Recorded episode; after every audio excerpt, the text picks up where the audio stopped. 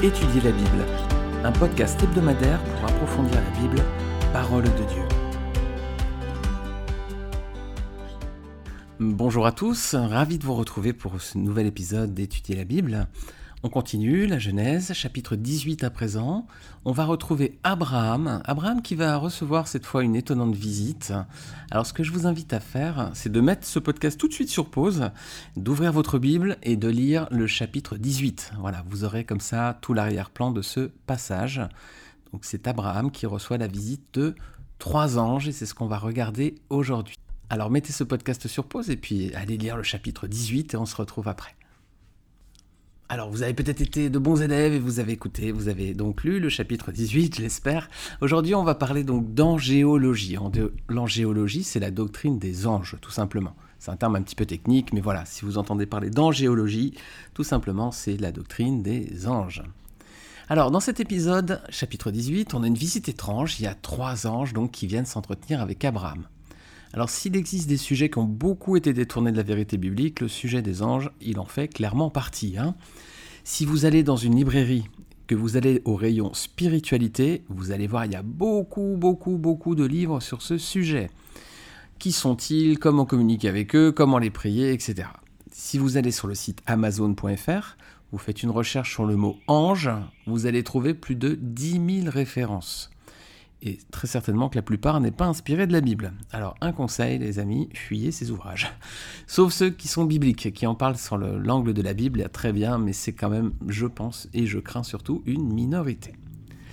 Alors aujourd'hui on va regarder trois choses. Ce que la Bible dit sur les anges, deux pièges à éviter les concernant, et puis après on va regarder euh, le détail donc de cette rencontre surprenante entre Abraham et ces trois personnes. Alors premièrement, que dit la Bible sur les anges? Alors bien sûr, la Bible fait mention des anges à de nombreuses reprises. Hein. Ils sont mentionnés en tout 283 fois dans la Bible, 108 dans l'Ancien Testament et 175 fois dans le Nouveau Testament. Le mot ange, ça signifie envoyé ou messager. Hein. Qu'est-ce qu'on peut dire sur eux? Eh bien, déjà, c'est Dieu qui les a créés, bien sûr. Hein. Psaume 148, versets 1 à 5. Ce passage nous dit Louez l'Éternel, louez l'Éternel du haut du ciel, louez-le dans les hauteurs, Louez-le, vous tous ses anges, louez-le, vous toutes ses armées. Louez-le, soleil et lune, louez-le, vous toutes étoiles lumineuses. Louez-le, cieux des cieux, et vous, les eaux qui êtes au-dessus du ciel.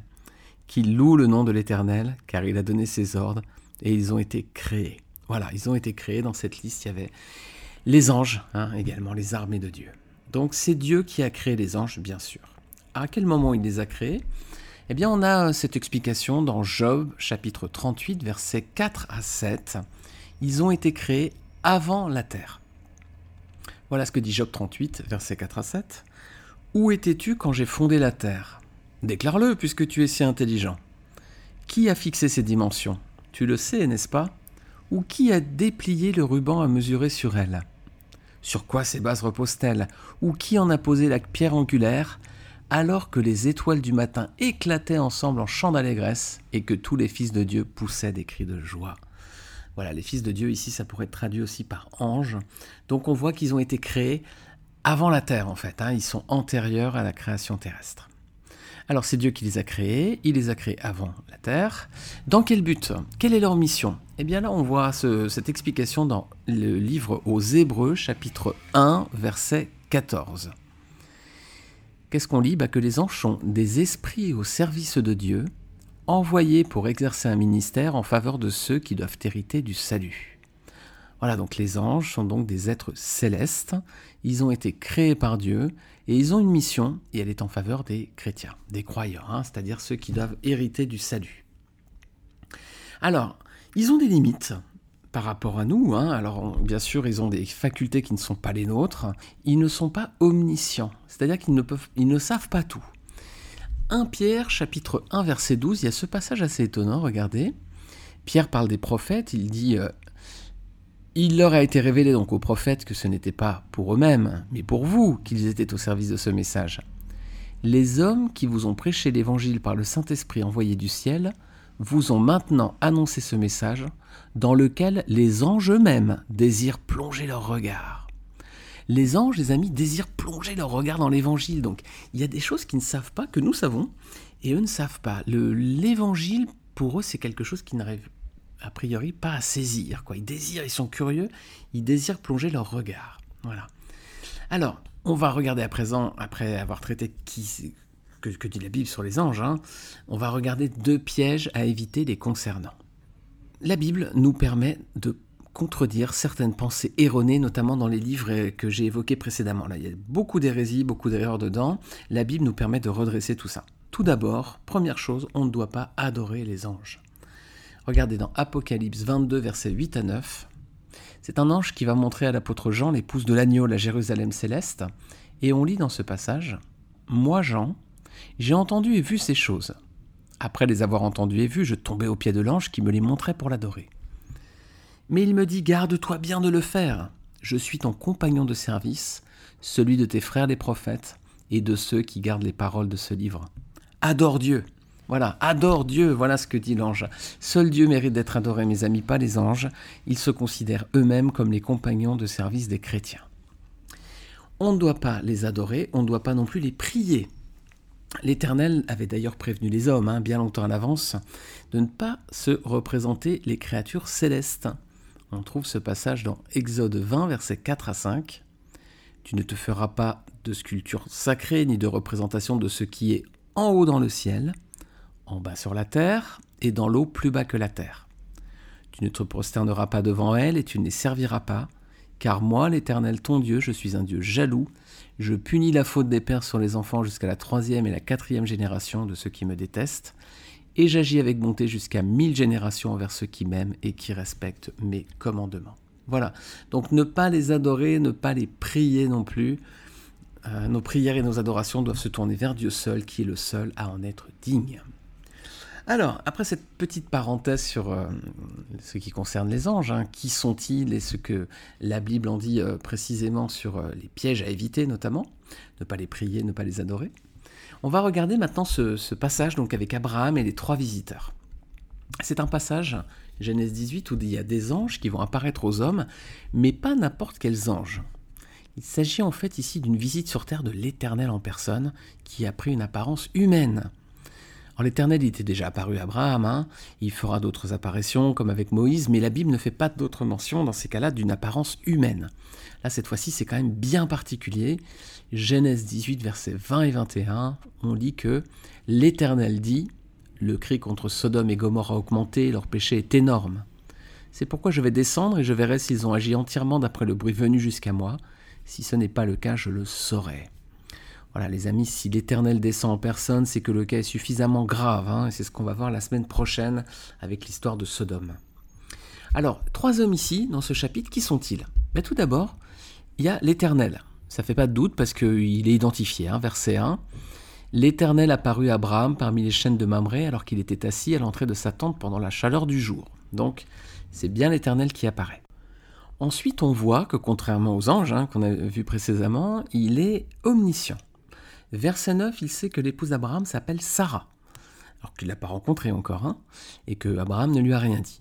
Et verset 13, il sait que Sarah a ri alors qu'elle était dans sa tente, cachée. Donc l'Éternel est omniscient et il sait toutes choses. Et on en a la preuve ici. Ensuite, il y a les deux anges. Donc, la Bible dit de ne pas oublier l'hospitalité, car en l'exerçant, certains, sans le savoir, loger des anges. Hein, Hébreu 13, verset 2. Mais lui, Abraham, visiblement, il le savait, hein, que c'est l'Éternel, parce qu'il va, les, accueillir, notamment tous les trois, avec beaucoup de respect et d'empressement. Hein. Alors, est-ce que c'est la Trinité en visite sur terre? L'Éternel avec deux anges? Ben, certains éléments le laissent vraiment à penser. Hein. Tout d'abord, ils sont trois, donc une trinité, mais ils peuvent sembler un seul si on regarde la réaction d'Abraham, versets 1 et 3. L'Éternel apparut à Abraham parmi les chaînes de Mamré, alors qu'il était assis à l'entrée de sa tente pendant la chaleur du jour. Il leva les yeux et vit trois hommes, donc trois ici, qui étaient debout non loin de lui. Quand il les vit, il courut depuis l'entrée de sa tente à leur rencontre et se prosterna jusqu'à terre. Il dit Seigneur, au singulier, si j'ai trouvé grâce à tes yeux, ne passe pas loin de ton serviteur. Donc ils sont trois, mais il leur parle comme si c'était une seule personne. Donc il peut y avoir aussi cette, un premier indice ici. Autre indice, il y a un peu confusion entre ces trois personnes parce qu'on a l'impression que c'est les trois qui parlent distinctement, mais en fait c'est la même personne. Verset 10, l'un d'eux dit Je reviendrai vers toi à la même, époque. Donc, tout à l'heure, l'Éternel parmi les trois avait été clairement identifié. Hein. L'Éternel vient rendre visite à Abraham. Et là, on voit verset 10, c'est l'un d'entre eux qui dit Je reviendrai vers toi à la même période. Mais au verset 13 et 14, l'Éternel dit à Abraham, au moment fixé, je reviendrai vers toi et Sarah aura un fils. Donc on voit que c'est l'un d'eux au verset 10 qui dit je reviendrai vers toi, et au verset 13 et 14, c'est l'Éternel qui dit à Abraham, je reviendrai vers toi. Il n'était pas identifié verset 10, il est maintenant verset 13 et 14. Donc on a l'impression qu'il y a un peu une confusion entre ces trois personnes, ils sont trois, on a l'impression que c'est la même. Un seul est identifié ici, c'est l'Éternel, pas les deux autres. Eh bien, on peut l'expliquer aussi parce qu'à cette époque, seul l'Éternel s'était révélé. Pas encore le Saint-Esprit et pas encore le Fils. Donc pour l'instant, Abraham, dans la pédagogie divine, elle est progressive, la révélation est progressive, et pour l'instant, seul Abraham, euh, seul pardon, Dieu s'était révélé aux hommes, pas encore le Saint-Esprit, pas encore le Fils. Alors, une trinité ici ah. En tout cas, quoi qu'il en soit, l'Éternel ne va pas accompagner les deux anges à Sodome. Ils vont faire le trajet tout seuls et régler le problème tout seuls. Pourquoi? L'Éternel va rester avec Abraham. Et pourquoi il n'y va pas? Bah, Parce que l'Éternel, mes amis, ne peut pas rester en présence du péché. Hein. L'Éternel est trop saint. Hein. Alors ce sont les deux anges qui vont aller traiter le problème, ce qui peut confirmer la thèse de la Trinité. Hein. C'est Jésus-Christ qui est venu sur terre pour régler le problème du péché. Il est venu non pour détruire comme à Sodome, mais pour donner cette fois sa vie en rançon pour le péché des hommes. Ça, c'est le Nouveau Testament, quand lorsque Jésus-Christ se fait homme, il vient donner sa vie. Donc, pas pour détruire, mais pour donner la vie. Ensuite, le Saint-Esprit a pris le relais. Quand Christ est mort, c'est le Saint-Esprit qui a pris le relais. Donc, c'est bien Christ puis le Saint-Esprit qui ont accompli la mission euh, terrestre, on va dire, la partie terrestre de cette mission. Hein. Quelles sont les missions du Saint-Esprit, justement, une fois que Christ est mort, il est s'est assis à la droite du Père, donc il a ressuscité, puis ensuite il s'est assis à la droite du Père. Maintenant, c'est le Saint-Esprit. Et quelle est sa mission? Quelles sont ses missions plutôt? Eh bien, regardez, on va en voir plusieurs, déjà dans Jean chapitre 14, versets 25 à 26.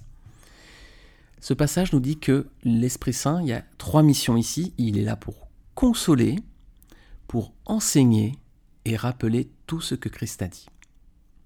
Et puis il y a un second passage, toujours dans l'évangile Jean, chapitre 16, verset 13. Là, on voit que le Saint-Esprit a pour mission de conduire dans la vérité, dire ce qu'il a entendu du Père et annoncer les choses à venir, c'est-à-dire des prophéties. Donc, deux fois trois missions. Jean 14, c'est consoler, enseigner, rappeler tout ce que Christ a dit. Et les missions du Saint-Esprit, trois autres dans Jean chapitre 16, verset 13, conduire dans la vérité, dire ce qu'il a entendu du Père et annoncer les choses à venir. Alors voilà, au chapitre 18 de la Genèse, il y a beaucoup de choses hein, sur les anges et, sur même la doctrine du Saint-Esprit.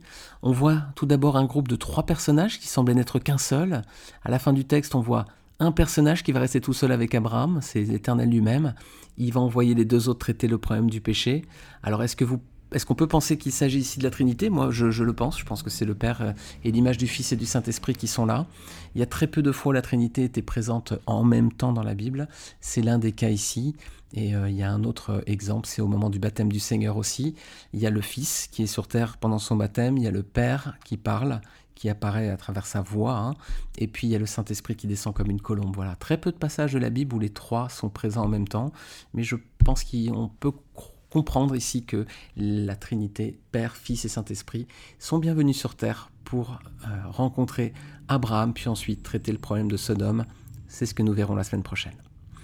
Voilà, merci encore pour votre écoute, je vous remercie beaucoup. Merci pour votre fidélité à ce programme, je vous remercie pour euh, euh, les retours, les commentaires que vous pouvez m'adresser.